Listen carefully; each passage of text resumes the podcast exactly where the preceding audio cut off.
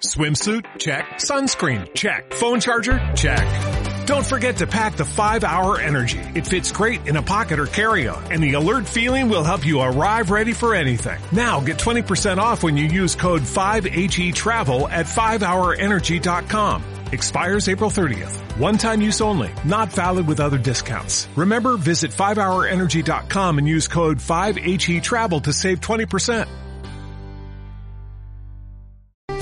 Estamos cruzando el Rubicón de la semana. Conocen esa expresión, ¿verdad? El río Rubicón fue el que atravesó César, dando un paso definitivo sin vuelta atrás. Pues eso pasa todos los miércoles. Apenas llevamos un mes desde 2019 y cuesta llegar al fin de semana. Los días pesan. De hecho, no sé ustedes, ¿eh? pero... ¿Y un empujoncillo para llegar a la otra orilla? ¿No habría una ayudita, un empujoncito de farmacia. ¿Recuerdan? En España durante años, dos colectivos a los que se les exigía mucho, las amas de casa y los estudiantes, encontraron en la farmacia pastillas legales y abundantes que les ayudaban a superar el reto de vivir. Catovit, Optalidón. Una mayoría de los consumidores de esas pastillas no sabían que tenían graves efectos secundarios y las, las tomaban con más alegría que sensatez. Catovit y Octalidón. Nos hemos acordado del Catovit gracias al artículo de David Brunat en el Confidencial, en el que pone nombre a la llamada generación Catovit, es decir, toda esa gente que sacó la carrera y las oposiciones a base de esas famosas grajeas. Pero la generación Catovit, no lo olvidemos, era hija de la generación Octalidón. ¿Qué pasaría si hoy, un día como hoy, fuéramos a la farmacia a pedir Catovit?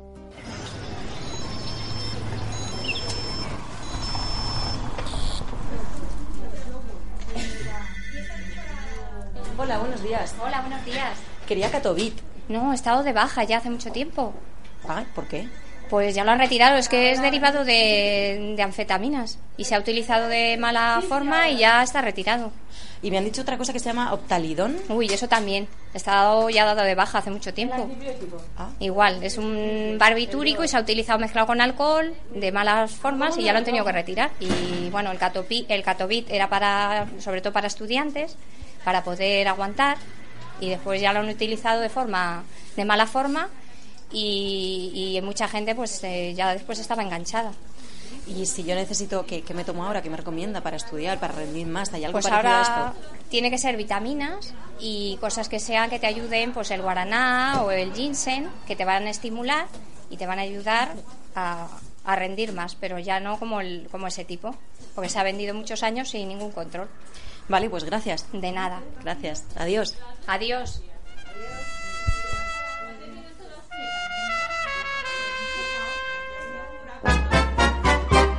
La composición del Catovit era clorinato de prolintano, 10 miligramos, vitamina B1, B2, vitamina B6, B12, pantontenato de calcio, etc. Es que lo demás no lo puedo leer, etcétera, etcétera. Con tantas vitaminas lo vendían como un complejo vitamínico, pero la gente no lo tomaba por las vitaminas. Estaba indicado para trastornos generales debidos a la edad avanzada o estados de cansancio. La gente no lo tomaba porque estuviera cansada. La gente lo tomaba por el clorinato de prolintano. Anfetamina, vamos. Ahí estaba la magia. Vamos a hablar con alguien que se ha criado en una farmacia. Es médico, hijo de farmacéuticos, aunque, bueno, ya saben ustedes que la vida da muchas vueltas. Alguien que despachó mucho Catovit y mucho Optalidón en su primera juventud. José Miguel Monzón, muy buenos días. Buenos días, ¿qué tal? ¿Recuerda usted despachar Catovit con frecuencia? Bueno, yo quiero aclarar que el delito está prescrito, ¿eh? O sea, que ahora no me vengáis aquí con historias. Sí, sí, allí se despachaba, pero bien. Eh, a ver, eh, la ley de estupefacientes es de los años 60. Antes no, no, no, no estaba esto legislado, era una cosa, era un vacío legal. Era alegal, ni legal ni, ni legal, era alegal. Entonces, pues bueno, pues se entendía que cada uno tenía sus problemas y el que tomaba esas cosas, pues como se despachaba todo, el Valium, tranquilizantes, anfetaminas, tú te ibas a una farmacia y te podías hacer allí un botiquín para los próximos años de todo tipo, para subir, para bajar, para, para estar normal, en fin, incluso no atizarte, que era otra posibilidad. Bueno, Pero tú- efectivamente el octalidón, que además no tenía singular, eran los octalidones. O sea que debe ser que nadie se metía uno. pues en- a tal punto el consumo se extendía, sobre todo entre las amas de casa, es muy curioso. que se vendían sobrecitos de dos. Entonces, em, teníamos incluso un vaso en la farmacia, yo tendría 12 años, 13. Entonces llegaba una señora y decía, hola bonito, dame un sobrecito de octalidones. Como insisto, plural, tú te ibas, había una caja grande de cartón llena hasta arriba de, eran eh, grajeas de dos en dos, y te ibas a por el vaso de agua y le ponías los octalidones y el vaso. O sea que se chutaban allí en el mostrador de la farmacia. Bueno, todo el mundo sabe quién es el gran Wyoming, una de las mentes más privilegiadas de este país, un hombre que malgasta su talento a diario la televisión. Y casi todo el mundo sabe también que Wyoming estudió la carrera de medicina, ejerció como médico durante algún tiempo antes de que el show business se apoderara de él. Pero lo que las personas desconocen, muchas personas desconocen, es que Wyoming, además, pasó largas horas de su infancia y juventud ayudando en la farmacia de su familia, porque tu familia tenía una farmacia, Chechu. Así es, y además se daba la doble condición de que entonces no existía la explotación infantil, como no existía la ecología ni nada. Entonces vivíamos en el primero y cuando se había una gran... Eh, delante del mostrador había una... se congregaban clientas en exceso, que siempre eran mujeres, curiosamente. Entonces, pim, pim, pim, pim, se tocaba y bajaba. Oye, niño, ponte en la caja. Y yo bajaba y me ponía en la caja. Y ahí ya, a partir de ahí ya, pues también despachaba y hacía de todo, sí. Bueno, vistas las ventas de Catovit de los años 70 y 80. Bueno, perdona, Catovit, eh, pero es que luego había todo un sinfín de anfetaminas en distintos formatos, hasta en galletas, que se utilizaban, se llamaban anoréxicos, que eran para adelgazar.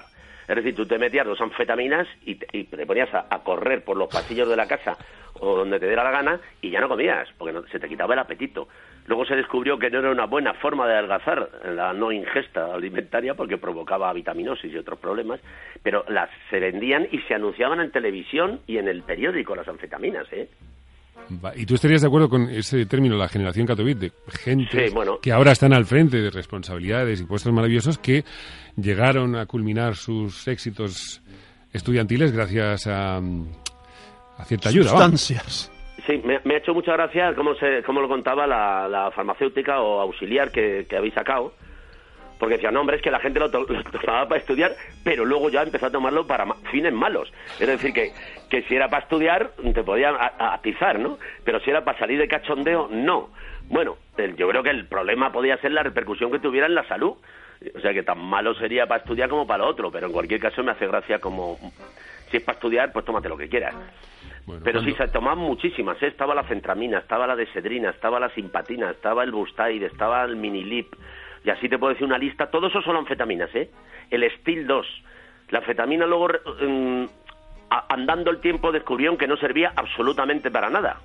O sea, no tenía ningún fin terapéutico, es decir, que solo valía para atizarse. Entonces lo retiraron y ya no se dispensan anfetaminas en las farmacias. Bueno, como ven, el conocimiento de Gran Wyoming sobre el asunto es, extenso, lo ha vivido en, esa primera línea de batalla en el mostrador de la farmacia. Eh, Quiero aclarar que como experto, efectivamente, de la farmacopea y no como gran consumidor. Estamos a miércoles. Vamos, hay que aguantar ya, ya vamos bien, cruzando este río llamado Rubicón. Estamos hablando de la generación Catovid con el gran Wyoming que despachó muchas de esas pastillas cuando era un jovencísimo ayudante de botica en el negocio de su madre. Eh, Chechu, alguien te contaría, yo sé que tú no lo has probado, pero alguien te contaría cuáles eran los efectos cuando tú querías estudiar y tomabas Catovit, ¿cuáles eran los efectos que sentías? Bueno, pues efecto, eh, la, anfetamina es un estimulante y entonces te puedes tirar con los ojos como plato, como los búhos, abiertos y con una hiperactividad. De hecho, yo recuerdo, teníamos una chica que venía a limpiar a casa, que tomaba Bustaid concretamente, que era anfetamina a toda castaña. Y entonces recuerdo que, que enganchaba la lima de las uñas, yo estaba estudiando, la miraba y empezaba y se, se comía la uña entera y llegaba un momento y decía, no, no, yo no entendía bien qué pasaba. Y es que estaba en pleno subidonazo. Es decir, que se creó una generación de amas de casa que estaban mucho más cerca de Amy Winehouse que de la, el anuncio de Ave Cren, que, que pregonaba una mujer tranquila ahí cocinando.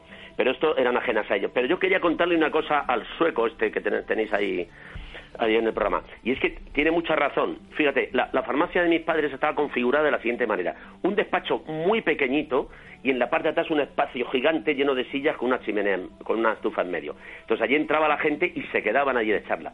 Pero además, en el espacio pequeñito, que era el de despacho, que es, ahora es un... Está, está todo configurado al revés, ahora es todo para despachar, ahí se sentaba a mi abuelo que tenía 90 años, con un sillón y una mesita, que era como un pequeño espacio de un saloncito de estar, de tal forma que la gente podía entrar y ver a mi abuelo como un objeto decorativo, como la momia de Tutankamón, que estaba allí un poquito dando un ambiente familiar. Y allí se iba a otra cosa. Y mes a mes, y con esto ya concluyo esta larga pero profunda intervención, los, los, suecos fueron pagaron un alto precio de esta dispensación de drogas porque se corrió la voz. Es decir, aquí había un nivel de consumo, mm, digamos, notable, pero sin ansiedad, porque era legal. Sin embargo, llegó la noticia a Suecia, donde te daban los medicamentos contados, te daban los antibióticos por pastillas metidas en un frasco. O sea, todo se cuantificaba por una cuestión económica. Allí llegó la onda de que aquí había a troche y moche drogas. Esto fue parte de la gran invasión de, de los nórdicos con el tema turístico. Venían a por la a por esta a por las drogas y a por el whisky a Canarias. ¿Qué pasaba? es que, Guayo, ¿por qué crees tú que estoy aquí? ¿Eh? Me motivo para llegar aquí. Exacto, pero tú has llegado tarde cuando ya estaba... Pero es que se los devolvían metidos en sacos de plástico como la gente que venía del Vietnam, macho. Porque claro, se atizaban la botella de whisky y, el, puñado de barbitúricos. Y cascaban como chinches. Y esto se ocultó un poquito, pero era verdad. Los suecos diezmaron su población debido a, la dispensación aquí de... Bueno, y, no nos olvidemos, porque hemos centrado la conversación en el Catovit para estudiantes, pero debemos volver a ese eh, optaridón del que tú hablabas, que se tomaba a pares, ¿no? no había singular, sino plural. El optaridón es una sabia mezcla de barbitúrico y anfetamina que dejó a miles de mujeres sumidas en un terrible síndrome de abstinencia cuando se retiró de circulación, atentos, en el año 85, 1985. Un problema social que reflejó Almodóvar en qué he hecho yo para merecer esto. Quisiera minilip. Eso no se vende sin receta, además lo han retirado. Bueno, pues entonces deme Bustain. Tampoco. Pues a mí siempre me lo han dado sin receta. Pues muy mal hecho. Bueno, pues deme dexedrinas o alguna cosa parecida. Es que estoy muy mal de los nervios. Tendrá el síndrome. ¿El síndrome? ¿Y qué es eso? Mire, señora, vaya al médico. Dígale que es drogadicta y que les tienda una receta. ¿Yo drogadicta? Pero encima me insulta. Interesante este diálogo. Es una medida de, hipocresía de nuestra sociedad. Mientras el medicamento se tome con receta, Checho, resulta respetable. Una vez que esa receta no existe, el mundo eh, te mira como, como un yoki, como un delincuente. Pues así es. Bueno, y tan delincuente. Te voy a contar una anécdota curiosa de los años 60. Aquí detuvieron al fundador de los Legionarios de Cristo, que luego ha tenido muchos problemas por pederastia, pero no solo tenía ese, problema. Le detuvieron en una farmacia porque se presentó con un taco de recetas de morfina, de tal. Entonces el tío se hizo con dos bolsas y el farmacéutico ya se asustó. Se asustó ante tamaña demanda y llamó a la policía, llegaron y le trincaron. Luego alguien intervino, dijo, suelten a ese señor que es santo, y le soltaron. Pero en su momento le trincaron aquí en una farmacia con dos bolsas gigantescas llenas de todo se presentó con un taco de recetas. Y en este caso, pues mira, legal, efectivamente. Pues Chechu, muchísimas gracias por compartir con nosotros tanto conocimiento contado por otros. ¿eh? Sí, esta nostálgica por otro tiempo. Nunca en primera persona, siempre a través de otros que le han contado a Chechu lo que pasaba. Gran Wyoming, un abrazo muy grande. Abrazo. Un abrazo, chicos. Un abrazo muy fuerte y, y gracias como siempre. Son las 10 y 22 minutos, no hora menos en Canarias. Vamos a incluir en esta conversación a dos grandes escépticos. Desde Bilbao, Luis Alfonso Gámez, periodista científico, muy buenos días. Hola, buenos días, ¿qué tal? Y desde Valencia, José Miguel Mulet, ahora conocido como JM Mulet, pero la JM, para todos aquellos que no lo sepan, corresponde a José Miguel Mulet, científico, divulgador, profesor de biotecnología en la Universidad Politécnica de Valencia. Muy buenos días. Muy buenos días. Y hablamos de un pasaje de la historia de este país del que apenas se habla. Eh, y muy reciente. Yo me acuerdo de lo del par de optalidones porque se hablaba de dos optalidones. Pero es que estaba muy normalizado. si os acordáis, mira, una película clásica de Billy Wilder, que es 1, 2, 3. Si os acordáis, el personaje está continuamente pidiéndole simpatinas a su secretaria. Y era eso con es? toda la, la, simpatina, pues como el catobit, anfetaminas. Era una de las muchas denominaciones que tenían las anfetaminas. Y como, habéis comentado en el, y como habéis comentado en el fragmento, es que eh, hubo una generación de amas de casa, porque fue eso, que eran felices, se tomaban las, los optalidones y, llevaban el día muy bien. Y luego de repente, cuando les quitaron los optalidones de las farmacias, se produjo una crisis. Y es, es un problema. Y, bueno, no sé, ahora supongo que hay otras cosas parecidas, ¿no? Mm, ¿Tú crees? parecidas, parecidas, no. no. Eh, mm, me cuesta. Estoy pensando, he estado dando vueltas, pero sí que tengan un efecto tan estimulante. Yo creo que... El igual por placebo, ¿no? Eh, el Actimel es lo más, pero vamos, no creo que eso... Ya os digo yo que no hace mucho. Sí, exacto. Pero, a ver, siguen habiendo otros problemas. Mm, a ver, el problema es que hay alguna que lo que se toma es algún carajillo y ah, eso tampoco es bueno. Eh, o tabaco, aunque cada vez menos. Pero sí con un efecto farmacológico tan fuerte, mm, alguna pastilla con receta, sí que es verdad que hay algunas gente que todavía no puede dormir sin pastillas. Lo que pasa es que, claro, como cada vez es más complicado porque cada vez hace falta receta, entonces el médico puede darse cuenta antes de si tiene algún problema. Sí, porque antes el Valium también era de uso común. Exacto. Sí, bueno, pasamos del Catovid y el Optalidón al Valium. O sea, no lo tenemos como sociedad a punto intermedio, ¿eh? No, no, no, somos la leche. A ver, eh, si nos remontamos atrás en el tiempo, eh, las damas decimonónicas lo que se tomaban era láudano. El láudano era directamente morfina con coñac, es decir, se, se, tiraban un chute de heroína directamente. Bueno, de morfina, pero parecido a la heroína. El Catovit comparativamente es menos y por suerte ahora pues cada vez es más complicado conseguir este tipo de productos sin receta. Bueno, vamos a hacer un, alto en el, en el, camino. Hay muchos, muchos productos que están muy cerca de nosotros y no sabemos cómo funcionan de verdad y no sabemos esos mensajes que recibimos constantemente de contra el cansancio, el estado anímico, no sabemos cuánto, cuánto de verdad hay en eso. Así que con nuestros escépticos en unos segundos repasamos todos esos productos que sí están al alcance de nuestra mano, no ya el Octalidón, no ya el Cadovit, que desde el año 85 no figuran entre los productos que nos pueden ayudar a superar la semana. De eso hablamos hoy, de lo largo que son los días. Ya tengo aquí la foto del anuncio original de la simpatina. Dice, exalta la capacidad física e intelectual. Para su dispensación no precisa receta oficial. Poderoso simpatomimético de acción central. Bueno, esto Parece que lleva simpatía en el fondo también, ¿no? Con este nombre. bueno, eh, algo habrá de eso también. Seguimos hablando de medicamentos que definieron a generaciones de españoles, con nuestros escépticos, con Luis Alfonso Gámez, con José Miguel Mulet. Buenos días de nuevo a los dos. Hablamos de, de Optalidón, de Catavit y de productos que yo creo que no hay niño de, de la generación de los 70, incluso 80, al que no le hayan atizado con lo de la quina San Catalina. Permítanme que les dé una conferencia cortita sobre quina San Clemente.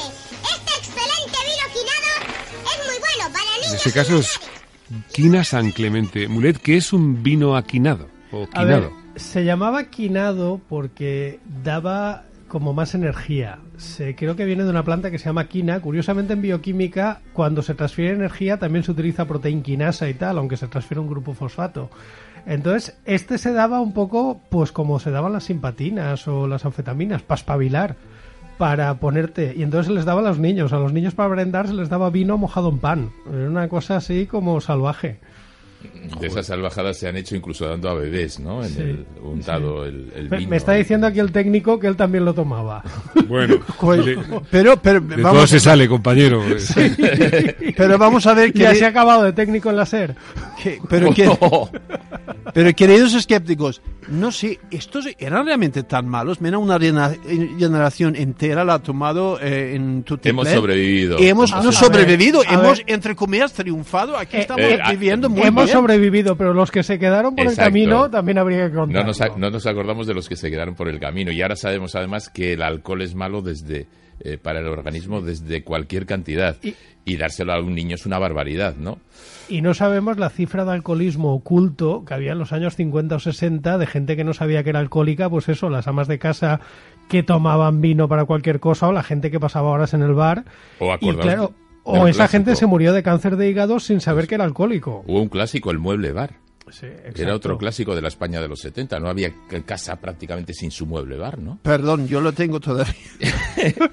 Bueno, vives 40 años más atrás. Pero eso es ya por afición. Pero yo vivo en el pasado, efectivamente. bueno, vamos a pasar al, presente. Vamos a viajar de esa España que, que, desconocía yo. Creo que uno de los grandes problemas que hemos tenido en este país históricamente es el desconocimiento, ¿no? no saber realmente qué es lo que está ocurriendo, nos sigue pasando. Pero vamos a la, a la España de hoy. Si uno pone la, la televisión, la radio, en Internet, es normal que te lleguen este tipo de anuncios. Hoy es un buen día para volver a ser tú mismo. Se aumentan los niveles de triptófano y magnesio que favorece un funcionamiento psicológico adecuado. Cuando trabajo, cuando estudio, cuando hago deporte, incluso al final del día me siento bien. Además de vitaminas y minerales, es el único que contiene ginseng G115, que aporta el equilibrio perfecto para dar siempre lo mejor. Triptófano y magnesio para un rendimiento psicológico adecuado, ginseng G115 que aporta el equilibrio perfecto, la Q-encina Q10. Esto en el laboratorio, eh, ¿cómo lo llamáis, Mulet? El triptófano aminoácido, el plátano está lleno. O sea que sin problemas. Y al magnesio le llamamos elemento, elemento divalente, alcalino térreo. Y el agua del grifo tiene toda la que quieras. O sea que sin problemas. Pero ya sabes, eh, Tony, que esto no es nuevo. Eh, hay un imperio construido en España por la venta de complementos de magnesio desde los años 70, un imperio que pasó su época en peor cuando la, la dueña de ese imperio asistió a un programa de la clave con, con Grande Cobian y Grande Cobian desmontó todas sus patrañas de que el magnesio era indispensable y teníamos carencia de magnesio en España en la dieta y todo eso. Y ahora ha vuelto vendiéndose a los runners, es decir, a la gente que corre, que es como ahora se les llama runners, pues ahora les venden eh, cosas de estas. Bueno, y a la gente mayor para las crosis y tal también les venden colágeno y cosas de estas. Habría que decir que ahora, además de los de toda la vida, se están metiendo también las grandes compañías farmacéuticas en el tema de las vitaminas y los complementos, porque sacar un medicamento al mercado es carísimo y requiere muchísima investigación y requiere muchísimas pruebas de seguridad y sacar un complemento vitamínico mm, lo diseñas hoy y mañana lo estás vendiendo. Es decir, no necesitas, con demostrar que no es tóxico ya te vale. Entonces, por eso ahora hay tanta oferta de complementos vitamínicos, porque es un sector de negocio mucho más rentable para cualquier laboratorio. Pero ahora que en la comunidad estudiantil, como bien sabes, muy está de exámenes, eh, lleva ya unas semanas, ¿hay algo realmente que ayude al intelecto, algo que ayude a estudiar? Organizarse bien el horario y dormir las horas suficientes. Que por cierto, eso lo hacía yo y me funcionado muy bien. Oye, JM, una pregunta. Eh, cuando una cosa se llama complemento alimenticio, complemento vitamínico, lo que sea, a mí me parece eh, que eso debía tomarlo solo quien sufriera una carencia, ¿no? Exacto. Si te lo receta el médico porque tienes algún tipo de problema, perfecto. Pero tomártelo así por hobby, pues lo más normal es que no te haga nada, porque en la dieta tienes todas las vitaminas y todos los alimentos que necesitas. Es que eh, a mí alguna vez que fui al médico me dijo, mira, mm, con que comas bien vale, ¿no? Sí, en principio, a ver, mm, cosas puntuales. Pues una señora que esté embarazada enseguida le dirán hierro, ácido mm. fólico, etcétera, pero porque es un momento puntual. Pero sí de normal, salvo que te hagas un análisis y vean que tienes bajo el hierro, que tienes un complemento vitamínico, no te hace nada, porque lo importante es decir, las vitaminas son necesarias tenerlas, pero cuanto más tengas, no vas a estar mejor. Es como, sería como pensar que si el coche le pones más gasolina de la que le cabe, corre más. No, si no tiene gasolina no va, pero cuando se la pones, corre lo que te diga el motor. Entonces podríamos concluir que es una industria del engaño que nos está convenciendo a todos de que necesitamos tomar cosas que no necesitamos eh, tomar. es una industria de la media verdad, porque por ejemplo en el anuncio de antes te han dicho que el triptófano es necesario para el cerebro. Es verdad, lo que no te dicen es que con un plátano tienes mucho más triptófano que ese que hay en la pastilla. Vale, pero es que lo de la media verdad... Hay mucho, medio, hay mucho medio, ¿verdad? Y todos pensamos que comemos bien, pero no definimos bien lo que es comer bien.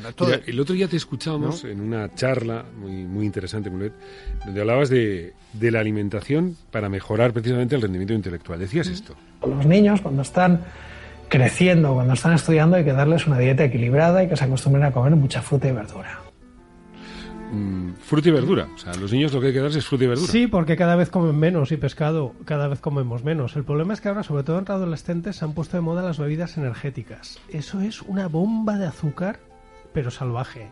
Eh, yo desde aquí te recomiendo el, el consumo de este tipo de bebidas porque van a acabar todos con síndrome metabólico del chute de azúcar que se están metiendo, pero así a palo seco. Vale, pero ahora muchos estarán pensando, bueno, pero la tomo sin azúcar. Eh, tomo esas bebidas, todos tenemos una en la mente, de, distintas marcas, eh, tomo sin azúcar. ¿Es lo mismo? Eh, es bastante inútil. Te estás metiendo un chute de cafeína concentrada, taurina y tal. La mitad de las cosas no sirven para nada, pero si no tiene tanto azúcar es menos grave. Pero es que yo tampoco la recomiendo, porque ¿para qué vas a meterte pastillas de cafeína directamente? Tómate un café y ya está, no te hace falta más. Ya, o sea, tú no recomiendas el uso de esas bebidas, se llaman bebidas energéticas. ¿eh? Para empezar, no aumentan el rendimiento intelectual. Para empezar, no hay ningún producto, ningún alimento, ni nada que te haga pensar más o rendir más en los exámenes. Eh, lo único que se ha demostrado que tiene algún efecto es el ejercicio físico y videojuegos, pero de estos de hacer varias cosas a la vez. De estos que tienes que hacer un montón de cosas a la vez y tienes que organizarte. Incluso la meditación, hay algún estudio que dice que puede mejorar el rendimiento intelectual, pero es complicado definir exactamente qué meditación. A partir de ahí, nada de lo que te comas, nada de lo que te tomes te va a hacer eh, mejorar las notas. Lo único que te va a hacer mejorar las notas es programarte el tiempo y estudiar las horas que te hacen falta y no sacrificar horas de sueño. Y como dicen los dietistas nutricionistas, las bebidas energéticas son peligrosas. Sí, sobre todo en adolescentes, que son los que las están tomando. Vaya, o sea que no hay atajos. No. Mm, hay, que estudiar para probar, mira qué cosa más rara hemos dicho. Hay que afrontar retos cada vez más complejos, problemas nuevos y de esa manera aprendemos y somos cada vez mm, y podemos desarrollar la inteligencia y sobre todo hay que escuchar y leer y ver a gente inteligente. Y que hay ocho horas para dormir, el resto del tiempo da tiempo de sobra para estudiar. Bueno, pues eh, si nos están escuchando estudiantes, no hay otro amigo, sin Carlos Codos. el esfuerzo. Organización. Y algo de deporte y organización. Escépticos del mundo, muchísimas gracias como siempre por atendernos. Gámez, Mulet, vuestro cerebro sí que no necesita dopaje, un verdadero placer. Abrazos. Venga, un abrazo, hasta ahora.